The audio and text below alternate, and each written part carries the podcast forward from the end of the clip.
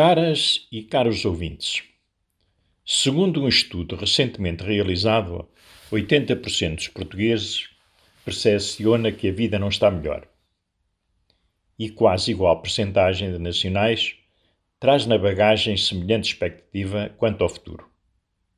Reclama dos impostos altos, insurge contra a distribuição da riqueza, queixa-se da crise da habitação, culpa o fraco combate à corrupção, responsabiliza a falta de progressão nas carreiras e aponta a falta de qualidade do Serviço Nacional de Saúde, setor que, por várias razões, entre as quais o rombo na massa salarial nas unidades públicas, tem perdido atratividade.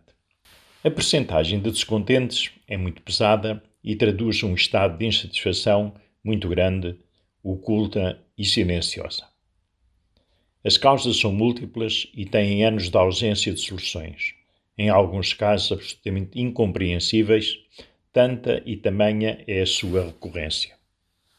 Mesmo com outras prioridades pela frente e outros protagonistas como responsáveis, custa a crer que algumas das causas se arrastem, acumulando matéria incandescente e não encontrem oportunidade de merecerem a devida atenção e terem o adequado tratamento. Mesmo sendo português dado a lamúrias e a queixinhas, modista, pouco ou nada ambicioso, o estudo faz-nos pensar que algo terá de ser feito, tirando alimento a movimentos populistas que espreitam para beberem da desilusão.